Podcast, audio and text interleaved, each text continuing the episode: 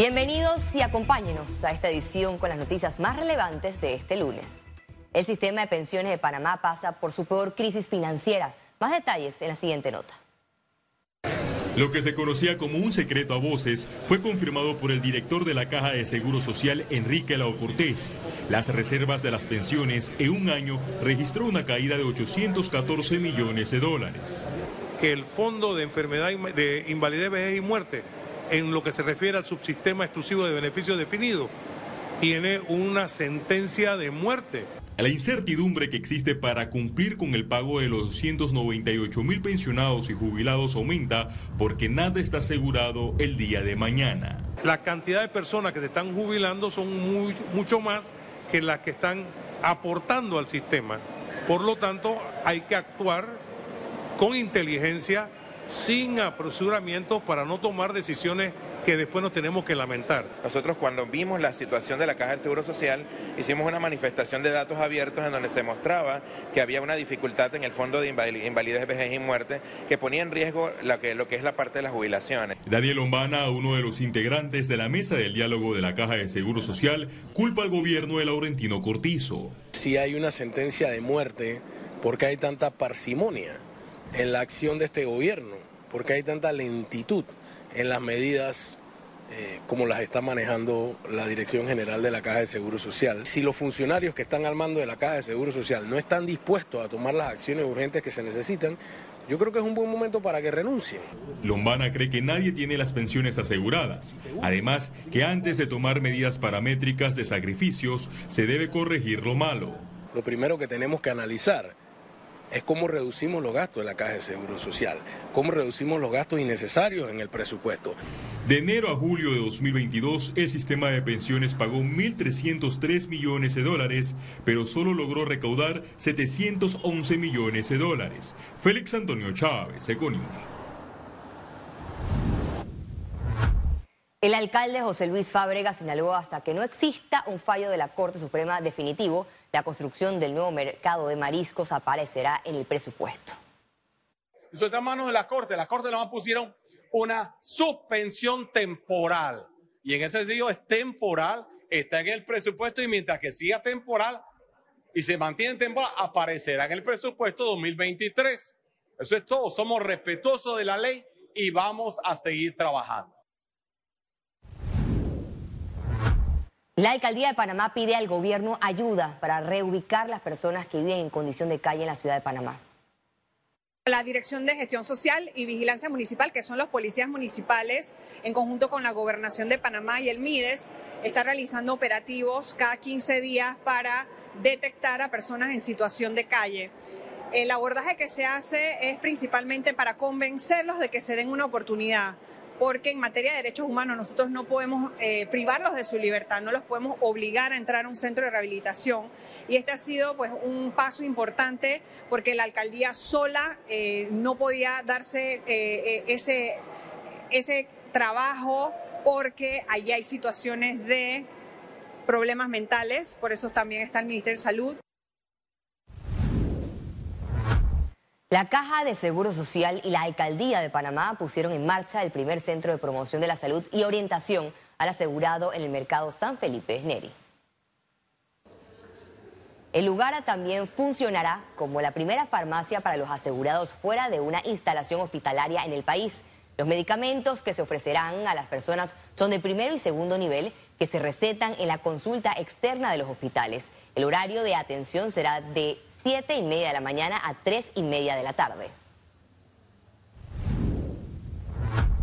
La Asociación Nacional de Propietarios de Farmacias solicitó suspender el decreto que autoriza el descuento del 30% en los medicamentos. El gremio presentó una demanda ante la Corte Suprema de Justicia.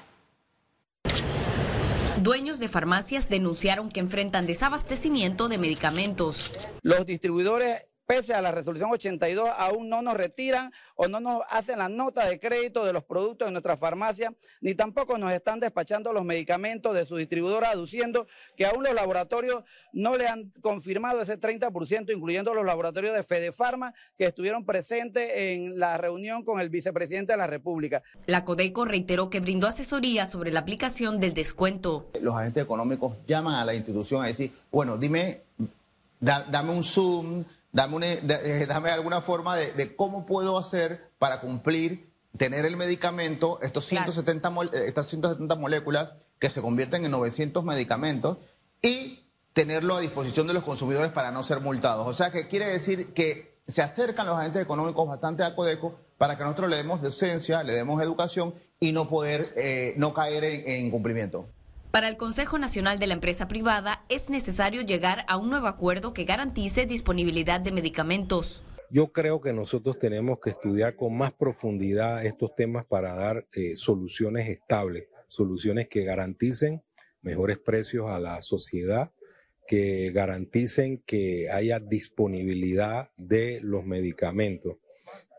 En el futuro vamos a ver una serie de distorsiones producidas por las normas que se han generado y al final, a través de los debates que la empresa privada está dispuesta a darlo, vamos a aclarar una serie de situaciones. Los farmacéuticos advirtieron terminaciones de contrato al no contar con el margen de ganancia necesario. La Unión de Farmacias emplea a 5.000 personas de manera directa. Gabriela Vega, Econews. Autoridades confirmaron que en los últimos días se logró la aprehensión de tres personas vinculadas a la presunta comisión de trata de personas. Aquí lamentablemente las personas vinculadas eran parientes muy cercanos de sus víctimas, hablamos de abuelas, madres, tías, personas que tenían bajo su responsabilidad ese cuidado de esas niñas. Durante este año, eh, a principios de febrero, se dio el rescate de 10 personas menores de edad. Este lunes se abrió la convocatoria para la elección de un nuevo magistrado del Tribunal Electoral, quien reemplazará en el cargo a Heriberto Araúz. Desde hoy hasta el 16 de septiembre, los aspirantes a ocupar este cargo podrán entregar en la Secretaría General de la Corte Suprema de Justicia los documentos que acrediten los requisitos establecidos. Los magistrados del Tribunal Electoral son designados de forma escalonada, uno por el órgano ejecutivo, otros dos por el órgano legislativo y por el órgano judicial. Este lunes las autoridades trasladaron 42 toneladas de droga incautada en Panamá hacia los Estados Unidos para su incineración. El desplazamiento de la droga se realizó a través de un avión de la Fuerza Aérea de Estados Unidos. Según el ministro de Seguridad Juan Pino, con esto se busca evitar la contaminación que produce la incineración a cielo abierto. Panamá es un país de carbono negativo. Esa es nuestra colaboración. ¿Por qué?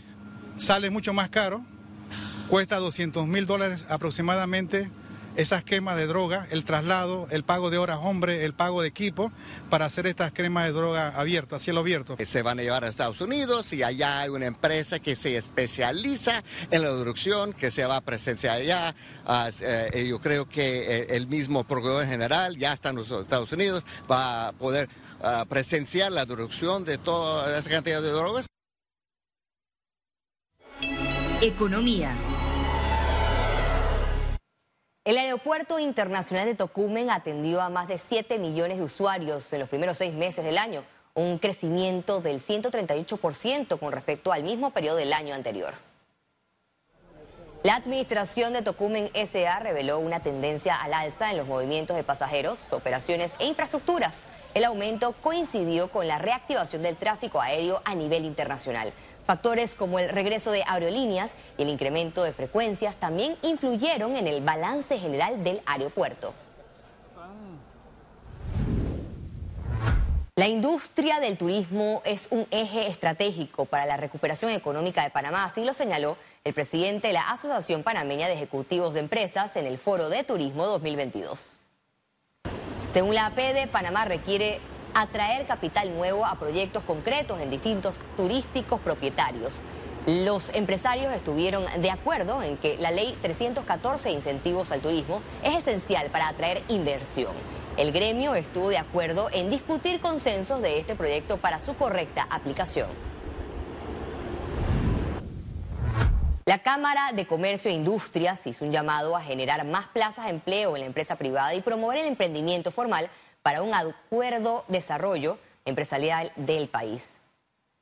El gremio de empresarios consideró que estos esfuerzos deben ir acompañados de planes de estudio que suplan las necesidades del mercado laboral actual. La Cámara de Comercio reiteró que el sector privado está llamado a ser el gran empleador del país.